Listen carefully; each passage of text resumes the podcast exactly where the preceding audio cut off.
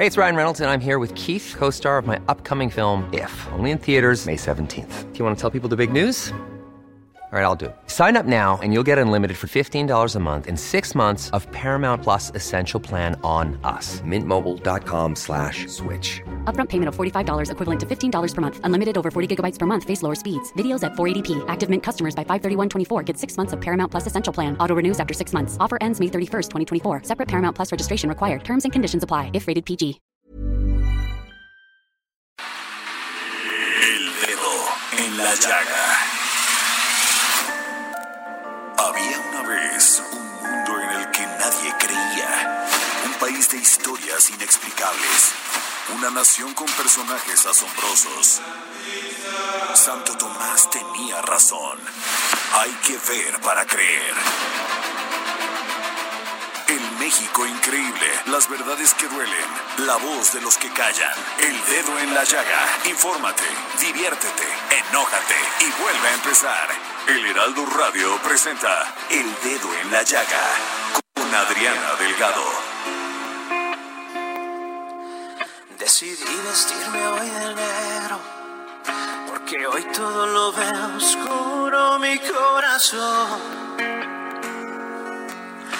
Te traje unas flores blancas para que veas que no hay venganza ni rencor. No me veas así con esa cara, mejor dame un abrazo fuerte que me voy.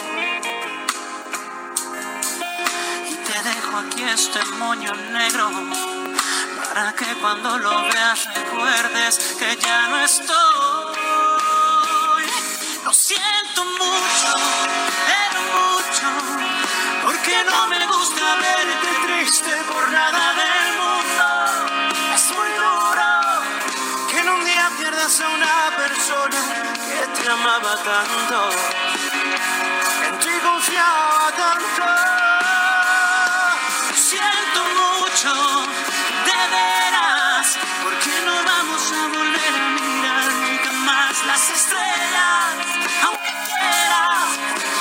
entendiste, ¿verdad? Es que tu hipocresía no te deja. Pues te acaba de morir tu pendejo.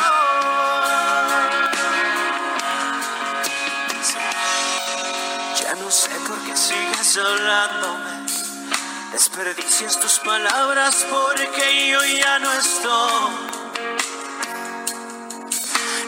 Debiste haber pensado antes. Cuando dije cuídame mi amor y no te importó. Lo siento mucho. Ay, ay, ay, ay, ay, ay, ay. Lo siento mucho. Y sí, está usted escuchando este maravilloso dueto de que se llama Río Roma. ¿Por qué amaneciste tan romántico, Jorge Sandoval? Adriana Delgado, ¿cómo estás? Con el gusto de saludarte. Siempre, siempre tu- tus, pelu- tus preguntas nos ponen a todos en problemas, ¿verdad? No, Jorge Sandoval, porque hoy eligiste tú la canción, entonces quiero saber por qué amaneciste tan romántico. No, la, la- la- la- la verdad es que buscando en YouTube de los conciertos que están eh, sobre el Quédate en casa, pues encuentra el de este dueto, esto, estos, estos hermanos de Hidalgo, que, que, que sí, ellos sí son muy románticos. Ellos sí. Eh, eso lo dice Jorge Sandoval, querida audiencia, para no decir que es un hombre apasionado de amores profundos. Y seguramente os- hoy mi Luzma lo sacó de la casa porque se debe haber portado mal, no ha de haber lavado los trastes.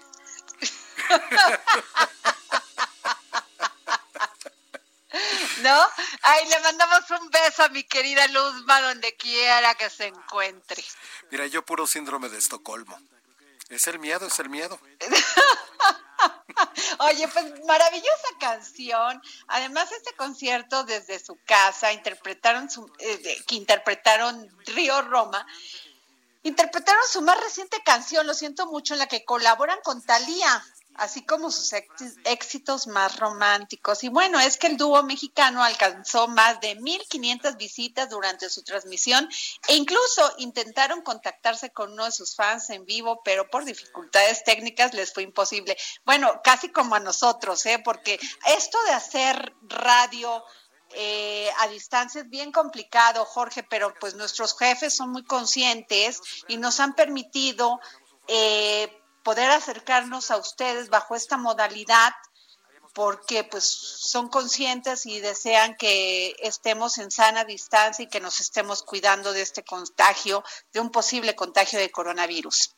Efectivamente, las fallas técnicas, pues es por la cantidad, la demanda que existen del uso del wifi, del internet, de los teléfonos, entonces se vuelve como más complicado el tráfico. Bueno, pero pero en el dedo en la llaga, el 80% de la culpa que falle técnicamente es de Jorge Sandoval.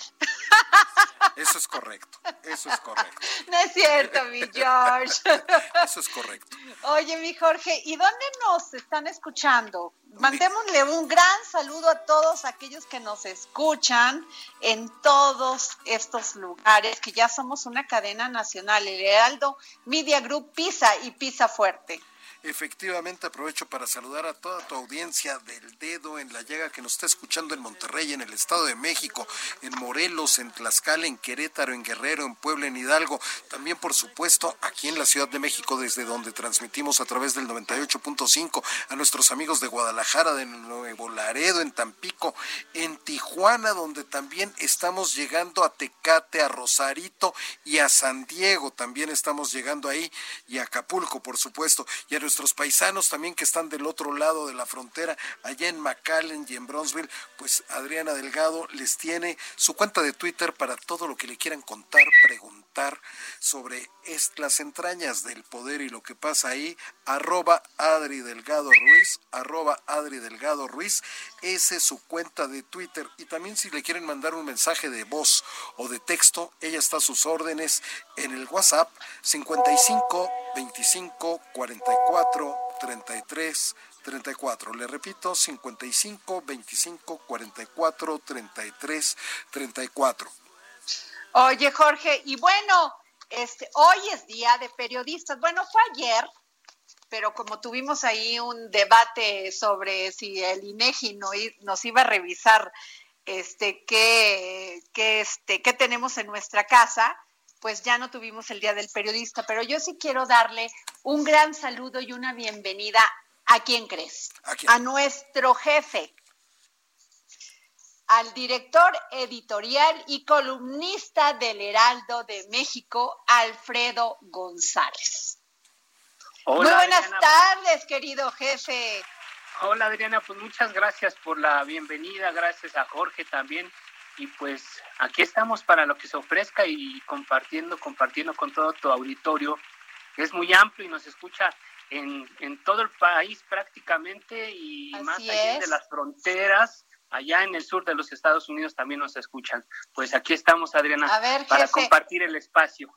Pues eh, preguntarte, tú sabes que últimamente ha sido muy manoseado, menoscabado, el, y hasta poco, poco agradecido esta profesión tan maravillosa que ejercemos por parte del gobierno federal, que son donde vemos más ataques, y es el tema del periodismo en México. Yo te conozco, Alfredo, y sé que tienes años trabajando en el periodismo, que eres un hombre que no se queda con la primera declaración, sino que vas más allá buscando siempre la verdad. La verdad sé que es muy subjetiva, es muy, muy, y que a veces los periodistas queremos pues entendemos muy bien lo que es la objetividad y la subjetividad. Pero eh, en estos momentos, yo te quiero preguntar, querido jefe, ¿existe esta objetividad y subjetividad? ¿O más bien existe la objetividad? Pues yo creo que, como bien lo dices tú, la objetividad es lo más subjetivo que existe, porque en realidad este, hablamos, hablamos, vamos a hablar un poco en los términos de la, de la nueva normalidad. ¿no? O sea, ¿cuál es la nueva normalidad o la nueva la normalidad es la que vivimos Entonces, la objetividad puede ser vista de manera muy subjetiva. Parece esto un trabalenguas, pero yo creo que más allá de eso, no solamente basta con tener el equilibrio en las dos, en las dos, cuando hay una polémica. Por ejemplo, si, si afuera llueve, habrá alguien que diga que llueve y alguien que no llueve. Y nosotros, en principio, nuestra obligación es darle la voz a las dos personas. Pero ¿qué es el siguiente paso? Asomarnos y verificar si en realidad está lloviendo. Exacto. Pues más allá, más allá de si es objetivo una cosa o es subjetiva, yo creo que nuestra obligación es tener tener las dos partes que pueden estar en conflicto y además asomarse, investigar, buscar los datos y ponerlos en la mesa. Yo creo que esa es, la obligación de todo un periodista, porque, porque al final de cuentas decía un maestro, si el gobierno está diciendo que construyó 50 mil kilómetros de carretera, pues ni tú ni yo los vamos a ir a medir. Ahí yo creo que ese es un, un término digamos que nosotros acudimos a la fuente principal, a la fuente primaria que es el gobierno. Si le creemos o no le creemos, nuestro trabajo también es reflejar lo que está pasando. Si la, si la versión de la autoridad es esa, pues tiene autoridad precisamente para, para dar ese dato y nosotros transmitirlo. Bueno, no podemos, no podemos verificar que en realidad, pues a lo mejor en los papeles sí, pero en los hechos no, no vamos a ir a medir los 50 mil kilómetros de carretera. Claro. Entonces, yo creo que nuestro trabajo es investigar, investigar Y, y, darle voz a las partes en conflicto y asomarse y buscar los datos. Ese es nuestro trabajo. Pero bueno, yo creo que en esta época de, emergencia sanitaria, eh, yo creo que también el tema del periodismo está pasando por un momento súper complicado, súper complicado, porque vivimos en los, en, los dos, en dos mundos, en el peor de los dos mundos, porque por un lado nos convertimos en un referente obligado. Nosotros somos la vía por la que la gente se está informando, se está enterando de lo que está pasando, ¿sí? Así es. Pero por otro lado, también eh, los medios de comunicación en general tampoco somos ajenos a la crisis económica que está viviendo el país y el mundo. Entonces ahí tenemos un, un, problema importante que resolver, porque por un lado se están cerrando muchas fuentes de trabajo para los colegas periodistas, los medios están inmersos, no, no están ajenos a esta crisis económica que estamos viviendo, pero por otro lado no, también nos convertimos en los héroes de, esta, de este momento, de esta emergencia sanitaria, porque somos los que tenemos que dar cuenta de lo que está pasando en las calles y con las autoridades. Ahora, jefe Alfredo, estamos hablando con Alfredo González, director editorial del Heraldo de México, y ¿te han censurado o te has autocensurado? No, en realidad eh, yo creo que el debate de la censura me parece a veces hasta bizantino, porque en realidad nosotros sabemos que, que desde que publicas o cubres una, una nota de un desfile de modas hasta que escribes sobre asuntos políticos, yo creo que tu ética, tu ética profesional es la que prima en este momento. O sea, tú decides cómo lo publicas. Evidentemente, en los, en los medios de comunicación como en Estados Unidos, como en Europa, pues tienen tendencias políticas y en Europa ni en Estados Unidos tienen empacho en decirlo si son de, demócratas o republicanos. Evidentemente en México, como en todas partes, también los, los medios tienen intereses, pero además de los intereses que puede tener una empresa de un medio de comunicación, también tiene una obligación ética y moral de informar a la gente sobre lo que está pasando y más en una situación como la que estamos viviendo. Nosotros no podemos ocultar información. Nosotros no podemos permitir que las circunstancias o el negocio nos censure. Nosotros tenemos una obligación ante la sociedad y eso es lo que tenemos. Con esa bandera tenemos que caminar todos los días, porque si dejamos o no de, o no de publicar una cosa, pues vale por medio muchas, muchas situaciones, ¿no? En, en, términos de salud, en este momento que es el que nos ocupa, yo creo que aquí lo que, lo que debe privar es la responsabilidad ética y profesional de los que nos dedicamos al tema de la comunicación, Adriana. Así es. Eh, eh, Alfredo, eh, ¿alguna vez te has sentido desilusionado y cuál ha sido tu mejor logro en el periodismo? Bueno, mira, te voy a decir por qué a veces cuando yo era reportero y todavía me siento desilusionado, a veces es que cuando uno sale a la calle y busca una historia, cree que le costó mucho trabajo encontrar la nota, como decimos nosotros, y nosotros llegamos, creemos que traemos en la mano un lingote de oro y llegamos a la redacción y llegamos con nuestro jefe de información y le decimos, ¿qué crees? Traigo la supernota, ¿no? Y te dice, sí, está muy buena, ¿no? Una historia, no sé qué, ¿no? El otro día pues ves que publicaron un párrafo, ¿no? Y dices, ¿qué pasó con mi super investigación? ¿Qué pasó? Que mi, y mi jefe me dijo que le metiera esto y que le quitara esto y le subiera y le editara de una manera diferente. Y dices, híjoles, eso que me costó mucho trabajo, pues se quedó en una nota secundaria o una principal de página, ni siquiera le dieron portada, ¿no? En, en el caso de los periódicos. Pero ¿qué crees? Un día estoy parado acá en la calle y me encuentra un personaje que todo el mundo estaba buscando y que nadie sabía, que era Romero de Champs, ¿no? Y me lo encontré así de, de casualidad, el dirigente petrolero que estaba vinculado con el Pemex Gay hace algunos años, y estaba parado esperando a otro personaje y de repente apareció ah, bajando de su camioneta cuando nadie sabía dónde estaba. Pues esa fue, no solamente fue la foto de la portada del periódico donde estaba, sino fue la crónica de dónde estaba este señor. ¿Y sabes qué trabajo me costó eh, conseguir esa? Pues ninguno, porque yo estaba esperando otra cosa, ¿no? Entonces, entonces ahí yo creo que también los reporteros, los periodistas, la gente que nos dedicamos a esto, pues también tenemos que estar conscientes. No necesariamente lo que nos cuesta más trabajo es la nota más importante. Así es. Desgraciadamente nosotros vivimos de, de la coyuntura, de la, de la oportunidad, del momento, entonces los periodistas pues sí buscamos, escudriñamos este, documentos, información, pero a veces eso pues no resulta de interés para el medio en el que trabajamos. Entonces yo creo que más bien después de apenas llevo 25 años en este negocio, pues también aprendemos a entender eso.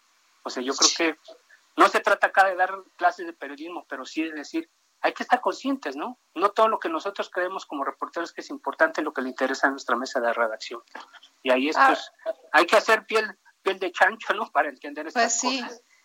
Eh, esta profesión es difícil, hay muchos jóvenes que están estudiando difícil y compleja y a veces muy satisfactoria, como bien lo cuentas. Hay muchos jóvenes que están ahorita en la carrera, ahora mismo en la carrera de comunicación, que están deseando, en, estudiando también periodismo, deseando participar en la democracia del país. ¿Cuál es tu mayor aportación para ellos y qué les dirías en esta, este, en esta profesión? Pues mira, yo creo que lo primero que, que, que deben saber ellos es que, o sea, mm, es, yo creo que la, las personas nos movemos por la pasión, no por la moda, ¿no? No por las cosas Ujú. que están que estamos viendo. En este momento hay un fenómeno muy importante del que tú y yo no, no somos ajenos, que es el tema de las redes sociales.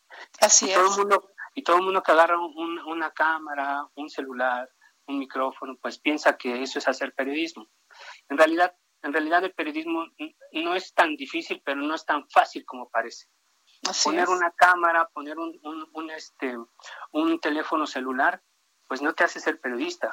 Te convierte a lo mejor en un buen comunicador del momento, te, te convierte en un influencer, ¿no? Te Qué en interesante eso que dices, qué interesante, por favor, sí. te, te convierte en alguien que a lo mejor te, te puedes hasta, hasta ser un personaje de moda del momento, ¿no? ¿Cuántos Ajá. personajes que no, ni en su vida tampoco nunca se imaginaron que iban a ser lo que son en este momento de, de, de referencia en redes sociales, en, en, en cualquier plataforma digital?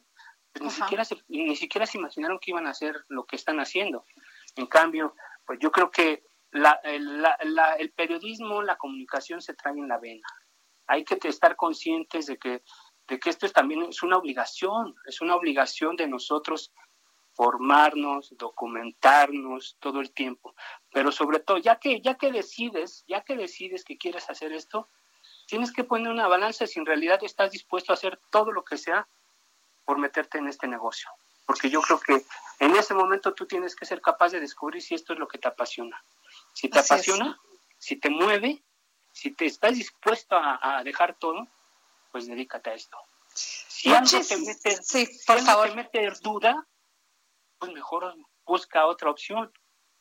Claro. Porque este, este, este negocio es de muchas, yo creo que como muchos, como ahorita los médicos, como ahorita las enfermeras, son de muchos sacrificios. Y En te realidad, pues, preguntaría, ¿qué, de- ¿qué has dejado tú por el periodismo?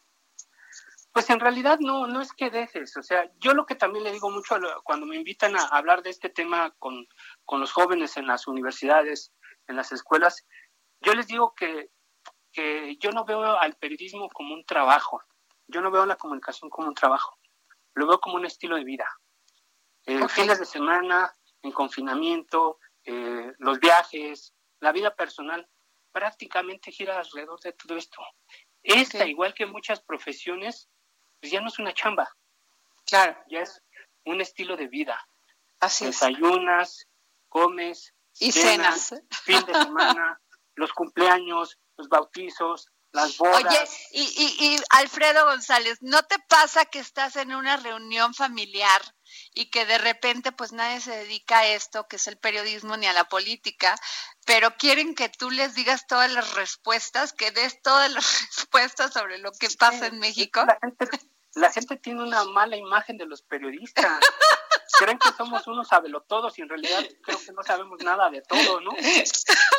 ¿Alguna vez no te ha pasado que nomás dices cualquier cosa por salir del aire? Porque la verdad, o sea, en ese momento tu mamá te pregunta, ¿y qué pasó con esto? ¿Tú, o piensan que tú realmente estás enterado de todo y no es así, eres tan ser No, humano y tienes una, una este, especialidad en algo. Pero además creen que tú, a ver, a ver, este, así te voy a decir un ejemplo, ¿no? En realidad, a ver, cuéntanos, cuéntanos, en, en realidad, este, López Obrador, su mujer, o sea, cosas de la vida personal de los personajes, de la vida pública, o sea, como que dice, es que tu medio no lo puede, no lo puede publicar, pero tú platícanos, digo, pues, que no es que si yo supiera más, pues, no sé, o sea, es la vida, la vida privada de las personas, ¿no? O sea, no, nece- no necesariamente nosotros que nos dedicamos a la investigación, a la comunicación, al periodismo radiofónico, a, a la prensa escrita, sabemos todo, ¿no? Ahora O sea, hay una Estamos frase. obligados en informarnos, esa es otra cosa, ¿eh? O sea, estamos Hay obligados una a mantenernos frase entre periodistas que dice que perro no come perro. Bueno, yo creo que ¿A qué es se una- una- refiere? Pues es que cuando perro no come perro, pues se refieren a que un, un periodista no puede hablar de mal de otro periodista, un medio no puede hablar de otro. ¿Y medio, eso es ¿no? verdad o es verdad o, o se puede? ¿Se puede No, que- descalificar a otro periodista o no se vale por esto que hablábamos de la objetividad y la subjetividad? Yo creo que son códigos medio antiguos, ¿no? O sea, yo creo que nosotros los medios hemos estado en, en el ojo del huracán, como dice el, lugar común, desde, desde que terminó el sexenio pasado, porque se dieron a conocer las listas de muchos medios que hicieron negocios, comillas, legítimos con el gobierno. Y el hecho de que hayan eh, comprado pautas de publicidad X o Y medios o X o Y periodistas, ya los tachan de corruptos. O sea, en realidad lo que yo creo que hay que, hay que analizar y entender es que los medios de comunicación también son unos negocios. Que sean, que sean legítimos a cambio de, o que sean, que sean ilegítimos, ese es otro debate. Y evidentemente, ah, fomentado esto por, por el gobierno, por las autoridades, pues hay quienes, algunos medios que dijeron, pues esta es la oportunidad de que nos volten a ver, porque esto es noticia, ¿no? Oye, entonces, en pero eso, es, pero eso es doloroso, o sea, cuando se dice que los periodistas agarramos este moches y ya sabes y cuál cuál, yo digo, en mi vista, en mi vida he visto uno, Alfredo, en mi vida he visto uno, o sea, No, nadie no, ha no llegado, son- nadie ha llegado a una mesa a decirme, oye, este quiero tanto por tu silencio, eso no es cierto. No solo eso, no solo eso, yo creo que muchas cosas de estas han sido instrumentadas desde, desde el poder. El hecho de que se nos Para echen a pelear, descalificar.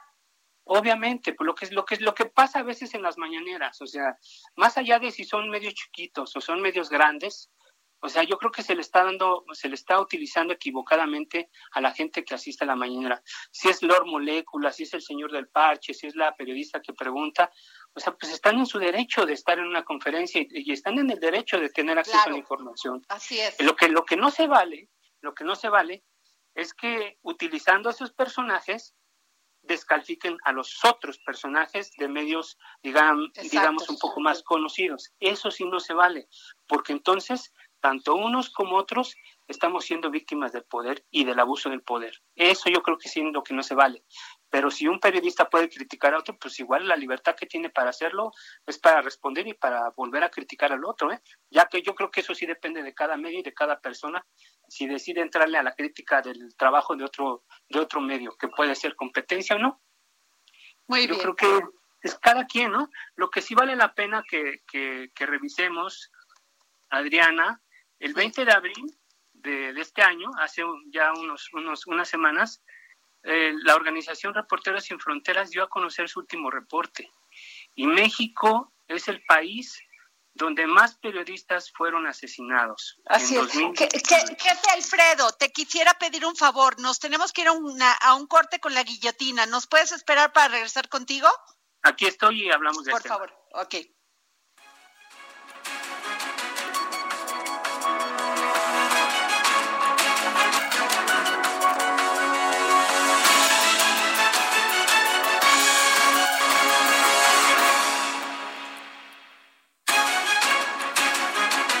Esto es el dedo en la llaga de Adriana Delgado.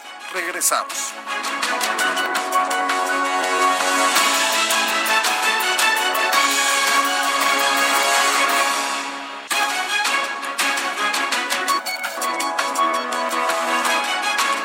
Bueno, regresamos aquí al dedo en la llaga y tenemos en la línea a Alfredo González, nuestro jefe editorial y columnista en el Heraldo de México. Alfredo, nos estabas diciendo de esto, de los periodistas, por favor. Mira, haciendo, haciendo como un balance de lo que en este momento, cuál se, cómo se encuentra la libertad de expresión en México, eh, el 20 de abril pasado, la organización Reporteros Sin Fronteras, que es la que, organización que mantiene un monitoreo a nivel internacional, a nivel mundial, sobre el comportamiento de la prensa en general, y como su nombre lo dice, pues es, sobre el trabajo de los de los periodistas. Y bueno, nos siguen nos siguen catalogando como el, país México como el país más peligroso del continente para ejercer, esta profesión. Y bueno, además este eh, eh, la, cuarta transformación llegó con una, una expectativa de, de, apoyar esto, pero bueno, este, estamos viendo que no han logrado revertir esto y seguimos en el primer lugar. El Periodistas todos los días, todos los días muere un periodista o es, o sea, todos los días nos llegan noticias de que o censuraron a alguien o secuestraron a alguien o mataron a alguien. Sí, y ahí está más o menos el diagnóstico. Noruega, si no mal recuerdo, es el país que tiene el mejor nivel de libertad de expresión por todo lo que implica. Y yo creo que eh, un poco para ir, para ir perfilando esto es que los próximos 10 años serán una década decisiva para el ejercicio de, del periodismo y la libertad de prensa a nivel global por varios factores, ¿no? Sobre todo por, por temas que tienen que ver incluso con, con geopolítica a nivel internacional, que, que, está vinculada con la llegada de, de gobiernos eh, que son autoritarios, ¿no? En, la cuestión, en la cuestión tecnológica también tenemos un desafío, tenemos un desafío también en las cuestiones incluso democráticas porque hay polarización, hay políticas de represión y en el tema de la, de la confianza este, se ha generado una, una ola, una cascada de, de odio hacia los medios de comunicación. Y yo creo que ahí es un desafío importante y la parte económica, como te decía al arranque de esta, de esta entrevista, pues también estamos viendo que los medios de comunicación y los periodistas están sufriendo por una cuestión económica. Entonces, junto con la pandemia, que estamos viviendo esto porque va a cambiar completamente todo, el desafío también es para todos nosotros los medios de comunicación y porque además este, estamos viendo todos los días que desde el poder se generan eh, eh, hordas de, de, troles en contra de los periodistas y de los medios. Yo creo que eso no es ni sano ni para el poder, ni sano para nosotros. Entonces yo creo que hay que serenarnos y analizarlo y verlo con otros ojos porque hay mucho que hacer en este en este que tiene que ver con el ejercicio de la libertad de expresión, Adriana. Muchas gracias jefe Alfredo González, periodista, director editorial y columnista del Heraldo de México. Gracias por habernos dado todo esta, pues, este conocimiento, profesionalismo que tú tienes. Gracias por haber compartido esto con la audiencia y los, pues, todos aquellos que nos escuchan en el dedo en la llaga. Querida, pues el agradecido soy yo, el agradecido soy yo por, por, eh, por, este tiempo, por este espacio y bueno, pues vamos a seguir trabajando nosotros como siempre con mucho profesionalismo y nuestra misión es mantener informada a la población, a la gente, a nuestros radioescuchos en este momento tan complicado que estamos viviendo y bueno, pues eh, no me resta más que pedirles quédense en casa y escúchenos. Muchísimas gracias, Alfredo González. Gracias. Bueno, y tenemos, fíjense que tenemos en la línea al ingeniero Agustín Javier Bonilla Rodríguez, presidente municipal de Gilotepec. porque Gilotepec viene siendo uno de los municipios más importantes del Estado de México. Incluso ahí está la fábrica de Trooper, esta empresa que se dedica a todo esto que es herramientas y todo lo que se necesita para la construcción. Y yo le quiero preguntar al ingeniero Agustín Javier Bonilla, ¿cómo está haciendo para regresar a la normalidad en esta zona tan importante del Estado de México? Muy buenas tardes, presidente municipal de Gilotepec. Muy buenas tardes, licenciada, con el gusto de saludarle. Pues aquí seguimos, seguimos aquí trabajando con el tema de prevención. Sin embargo, las fábricas, no solo Trooper, también Liverpool, vamos a tener eh, el Puerto Seco aquí y algunas otras fábricas, todas han estado tomando las medidas de prevención desde que se suscitó esto de la pandemia. Decirle también a toda la población que si bien es cierto que hay una eh, gran concentración de gente en estas fábricas, también se están tomando medidas de seguridad de alto nivel y de altas expectativas para la gente. Esto nos lo refleja el que no tengamos casos dentro de estas fábricas, dentro de estos lugares de trabajo y en Gilotepec los casos que se han dado han sido por eh, por estar saliendo porque la gente no cree que esto sea sea, sea, verdad y bueno estamos trabajando con la conciencia de la gente aquí en Gilotepec haciendo filtros sanitarios eh, a los locatarios también estamos hablando con ellos que tomen sus prevenciones y bueno, estamos haciendo muchas acciones como sanitizar las calles, los lugares donde más se concentra gente, pues para evitar el problema de la propagación. Bien sabemos que este virus eh, no se propaga solo, se transporta por medio humano. Entonces, estamos trabajando arduamente para ello y tenemos un hospital COVID aquí en Gilotepec, donde estamos atendiendo a algunos otros enfermos de otros municipios. Y agradecerles, agradecerles la entrevista. No, ingeniero, eh, ¿qué está haciendo este, el gobierno de Gilotepec, el gobierno municipal para apoyar a la microempresa? Estamos ahorita, ayer enviamos al gobierno federal estos créditos a la palabra que seguramente se van a estar dando a los eh, locatarios más vulnerables, a la gente calle también le estamos ayudando, estamos haciendo bastantes jornadas para ayudarles a, llevarles un, un, poco de comida, de abasto, pues para que puedan mitigar esta pandemia. Es, es muy importante para nosotros decirle a la población que esto solamente se controla con orden, con no salir. No tenemos las condiciones en todo, no solo en Gilotepec, sino en todo el país para mitigar esto, sino cuidándonos unos con los otros. Vamos a reactivar la economía también, tenemos planes para reactivar la economía aquí en Gilotepec una vez pasando esto, ayudándoles en el tema del predial, del agua y lo que nos compete. Vamos a ayudarles también con eh, los este, permisos de funcionamiento y vamos a estar haciendo ferias de empleo, ferias con, con los este con, los locatarios, pues para reactivar la economía aquí en todo el municipio. Y este entiendo presidente municipal que este en este en este tema en Gilotepec pues ahorita viene la temporada de lluvias y bueno pues está toda esta agricultura que es de temporal eh, cómo se está viendo cómo lo están llevando eh, a razón de, de, la agricultura, bien es cierto, es una de las partes más importantes donde la agricultura es parte de la economía aquí en Gilotepec. Estamos eh, atendiendo a todas las comunidades que están sembrando, estamos llevándoles gel, despensas, a cubrebocas y no solo eso, también implementamos un tema de hacer eh, parcelas muestra o hectáreas muestra en cada comunidad de nuestro municipio con la finalidad de que sepan cuál es el proceso que se debe de llevar a cabo para, para cosechar eh, grandes volúmenes.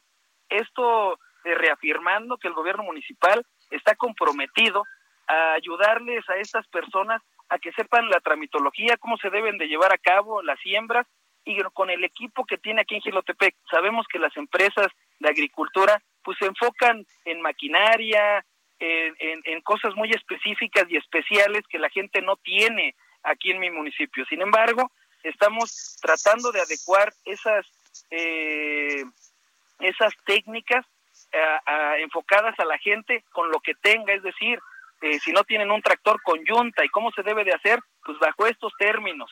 Esto lo está absorbiendo eh, eh, el, el, municipio y se está invirtiendo para que la gente de viva voz y de, de ojo conozca cómo se deben de hacer las cosas. Y presidente municipal de Gilotepec, Agustín Bonilla, eh, el regreso a clases, ¿cómo se va a hacer?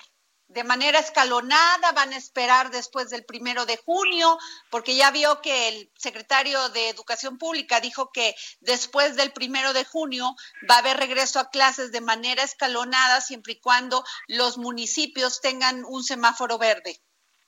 Claro, bueno, Gilotepec ya al, que, al ser cabecera de distrito y tener un hospital COVID, seguramente no vamos a tener el semáforo verde, eh, seguramente esperaremos. Yo de manera personal, lo que estoy viendo es que de un día a otro pueden cambiar las condiciones de esta pandemia. Entonces yo sería muy prudente en decir o aventurarme a dar una fecha para que esto se pueda regularizar.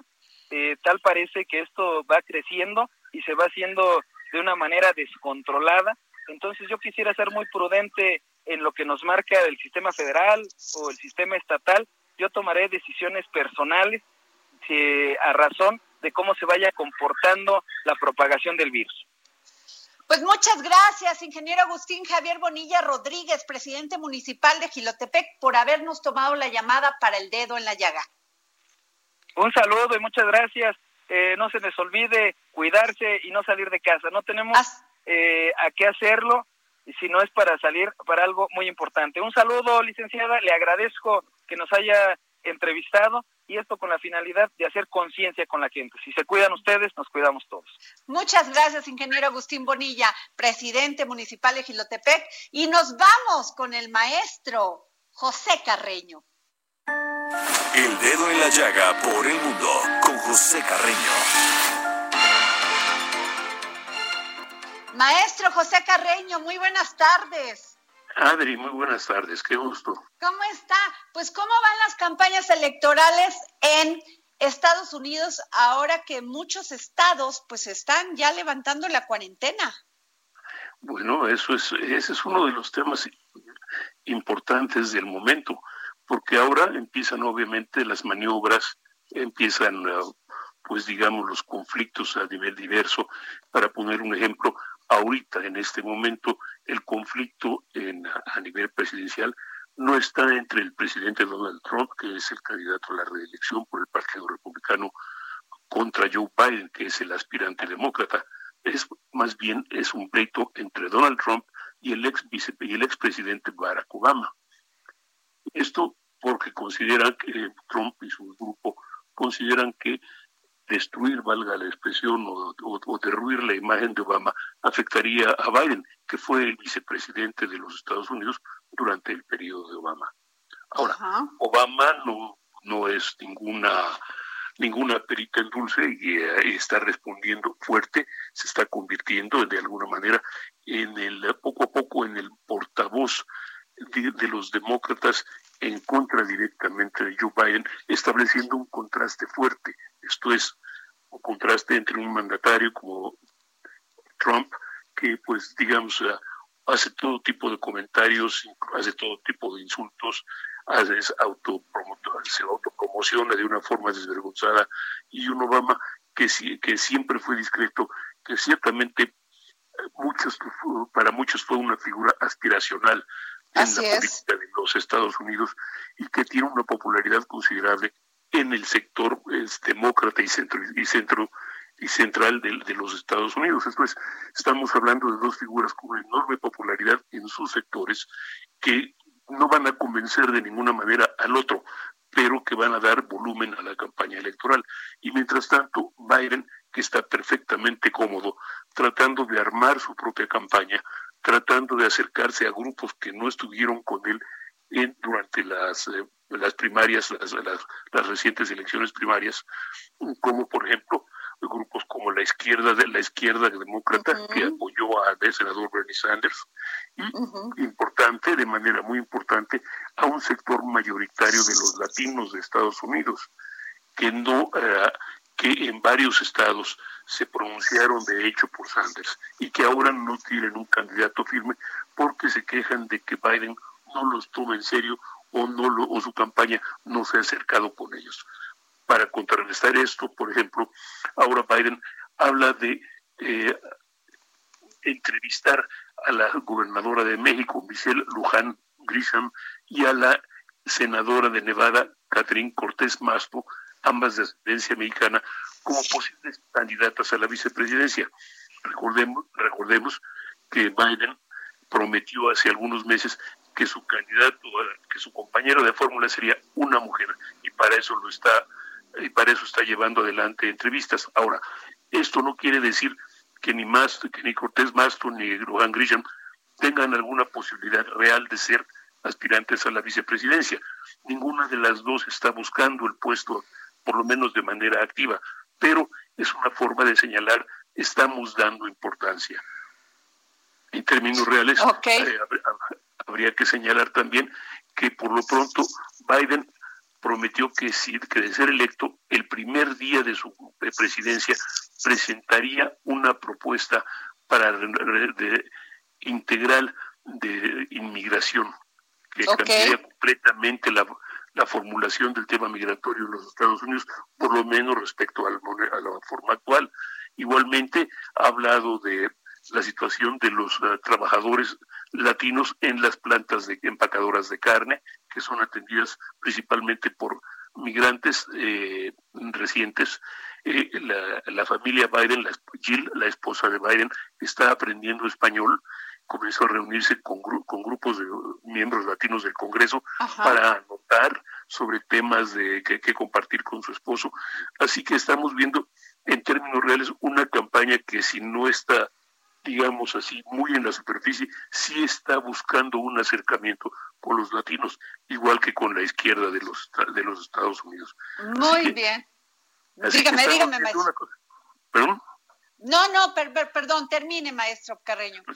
No, es lo que, lo, que quería decir, estamos viendo pues el intento de una campaña, de la campaña Trump, por consolidar su respaldo, el intento de una campaña por... Uh, por tomar fuerza y por de, alguna manera utilizar problemas, errores y, ah, o incluso ah, falacia para poner a la otra campaña eh, bajo una luz negativa y la otra que está trabajando sordamente, aunque con menos brillantez, que no Biden no es un hombre tan ah, una, una persona digamos tan atractiva como lo puede hacer Trump para su gente, pero que es el que promete de alguna manera otro punto de nostalgia. Si Trump ah, prometió a sus ah, electores que regresarían a los Estados Unidos de los 60 o los 70, Biden eh, implícitamente está prometiendo a los electores demócratas que regresaría por lo menos a los Estados Unidos a los tiempos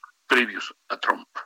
Muy bien, pues muchas gracias, maestro José Carreño. Muchas gracias por su opinión. El maestro José Carreño es periodista especializado en temas internacionales y editor de la sección Orbe del Heraldo de México. Muchas gracias, maestro. Y a ver, yo quisiera decirle que lo quiero tener mañana porque le quiero preguntar algo de Trump.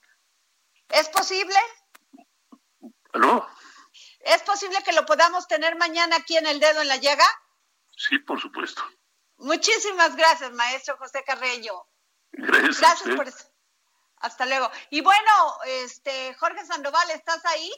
Aquí Nos vamos con el momento pivot y tenemos hoy a Oscar Sandoval, periodista y analista económico y financiero, colaborador de la barra de opinión de TV Azteca, y a Rodolfo Sánchez Arriola, consejero y asesor de empresas. Y vamos a discutir un tema que es las energías renovables y su repercusión en la bolsa. Momento Pivot con Oscar Sandoval. Querido Oscar y querido Rodolfo, muy buenas tardes. Hola, querida Adriana.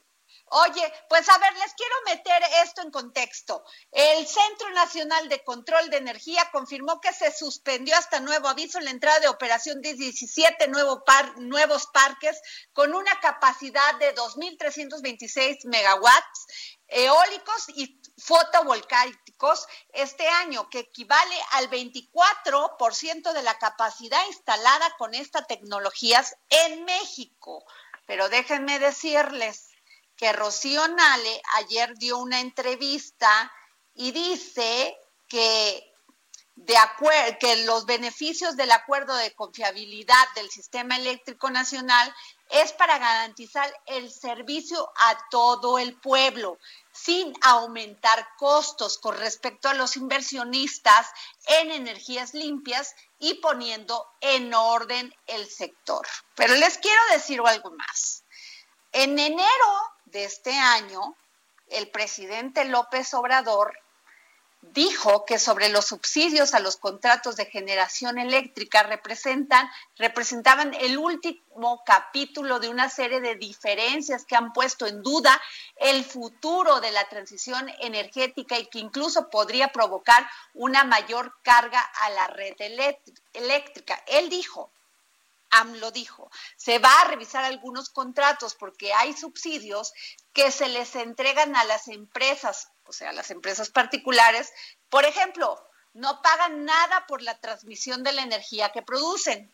Eso corre a cargo de la Comisión Federal de Electricidad. Bueno, el asunto es que hoy hay amparos de estas compañías que ya se instalaron, como Mitsubishi, este, que ya se pusieron, que ya están trabajando y que pues necesitaban que les dieran luz verde. ¿Qué piensas, Oscar Sandoval? Adri, bueno, pues mira, en el contexto que nos das hay un elemento adicional que sumar, ¿no? Que es la caída del consumo de energía durante la pandemia, ¿no? Y eso lo utilizan como pretexto para implementar otras acciones que ya tenían en mente y que no son novedad. También no es novedad que esta es una de las estrategias que el gobierno federal ha seguido para negociar con las empresas que tienen este tipo de contratos que le sacan eh, ronchas, y eso no está dicho por mí, está dicho por ellos mismos, sobre el tema. Aquí, aquí hay un punto bien importante, ¿no? En el, en el comunicado que saca la CFE dice, digamos, básicamente inversión está muy poco incluido dentro de un largo comunicado, pero además dice algo que es muy claro. El plan de fortalecimiento de la CFE mediante la construcción de 24 centrales de generación a través de una inversión de 8 mil millones de dólares fomentará la inversión privada es decir, la inversión privada como consecuencia de las acciones. Por eso, pero eso fue antes, Oscar. Eso, ya no es ahora. No, eso ya no es ahora, pero es parte de lo que están haciendo y es parte de lo que están buscando. Nos vamos, nos vamos con Rodolfo. Rodolfo, las bolsas, los inversionistas, ¿cómo están reaccionando? Bueno, buenas tardes, Adriana. Hola, Oscar. Qué gusto, qué gusto saludarlos. ¿Qué tenemos ahora? Por lo pronto, hay una serie de suspensiones contra las medidas del CENACE, del Centro Nacional de Control de Energía, que han otorgado algunas entidades del Poder Judicial. Frenan la entrada de nuevas centrales, como mencionabas tú al inicio, este Adri, eólicas y solares al sistema eléctrico nacional. ¿Qué está pasando con algunas de las empresas que estaban más metidas en este mercado y que son públicas? Porque hay muchas otras que ustedes saben, como la que mencionaste ahorita, Mitsubishi, quizá algunas otras que sean privadas o de inversión extranjera que no están listadas en la bolsa de valores, con lo cual podríamos hacer quizá una analogía del sufrimiento que verían en sus patrimonios los accionistas de dichas empresas. Las dos que tengo en el radar son Yenova y Orbia. Ajá. Entre antier y hoy, Yenova perdió 25 mil millones de pesos de su valor de capitalización y Orbia 4 mil millones de pesos. Son casi 30 mil millones de pesos lo que perdieron estas empresas. Es lo único que vemos en las emisoras que te comento. Por ahí también hay instrumentos que están emitidos en el mercado de valores, como los SERPIs de energía o los SECADES, que invierten en proyectos de energía, donde el daño debe ser muchísimo mayor, porque no tenemos posibilidad de hacer esas valoraciones. ¿Qué es lo que, lo que estaría sucediendo aquí? Ya independientemente de que pudiéramos entrar a una polémica de lo correcto o incorrecto del, del actuar, es la mala señal, es la falta de, transparencia y de... O sea, no les va a gustar, obviamente. No, no, gustó, tan no gustó que imagínate nada más, en dos días eh, perder más del 20% de tu valor de mercado una empresa la única que, tenemos listada en nuestros índices y todos los que quieren de alguna manera invertir en energía en México acuden a esta emisora. Por supuesto que también las AFORES, los fondos de inversión, todos los índices que replican nuestra, nuestro índice tienen que tener una pellizcadita de esta de Genova esta bajada, o sea, estaba en 75 pesos, hoy cerró bajo de 60 pesos la acción. Claro que le pega al mercado de valores, a la confianza del país y al bolsillo de los inversionistas. Mi querido Rodolfo, Rodolfo, conclusiones ahora sí que en 10 segundos, porque si no nos lleva la guillotina ya está por acabarse el programa, disculpas. Yo diría lo mismo que dijo Oscar, con el pretexto del COVID se están dando situaciones fuera de lo racional. Sin duda habrá suspensiones, vendrán los amparos y en estricta justicia yo creo que los va a perder el Estado mexicano con el consiguiente daño patrimonial y reputacional al país. Muchas gracias. Muchas gracias, Rodolfo. El Heraldo Radio presentó El Dedo en la Llaga con Adriana Delgado. Planning for your next trip? Elevate your travel style with Quince. Quince has all the jet setting essentials you'll want for your next getaway, like European linen, premium luggage options, buttery soft Italian leather bags, and so much more. And is all priced at 50 to 80% less than similar brands. Plus, Quince only works with factories that use safe and ethical manufacturing practices. Pack your bags with high-quality essentials you'll be wearing for vacations to come with Quince. Go to quince.com/pack for free shipping and 365-day returns.